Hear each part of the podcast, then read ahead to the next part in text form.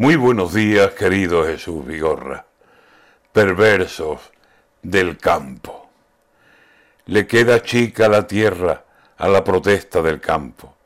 Ha de salir de sus predios a gritar su desencanto, o su ruina, o su olvido, o su frecuente mal pago. Gente de la tierra son las que levantan los brazos, las que levantan sus gritos porque le están apretando campesinos, ganaderos, gente de largos horarios y de extremada faena y de pequeño descanso. Qué mal hace cuando pasa por los caminos de asfalto, entre alamedas de pisos, abriendo brecha en el tráfico. Por bueno que el tiempo sea, siempre hay dolor en el campo.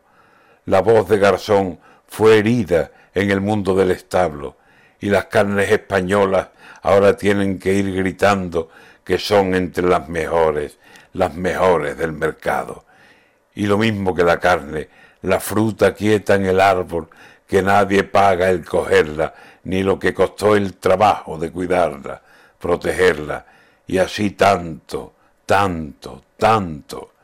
No hay un rincón campesino en la España de que hablo que esté feliz, satisfecha con el plan de los despachos. Sin campo no hay vida, amigos, no hay salud si falta el campo. Y ya está bien de poner entre las ruedas el palo, y de cerrar los caminos, y de clausurar establos, y de ponerle las peras, como otras veces, al cuarto. Las cerradas oficinas con los suelos encerados, climatizadas, cerradas al más infame trabajo, que se abran y que escuchen cómo gritan los del campo. Por Madrid sí pasarán, porque por Madrid han pasado frentes que exigen justicia para su esfuerzo diario. Que oiga el que tenga que oír y el que haya que andar del paso, y dejen vivir en paz en la tierra a los del campo.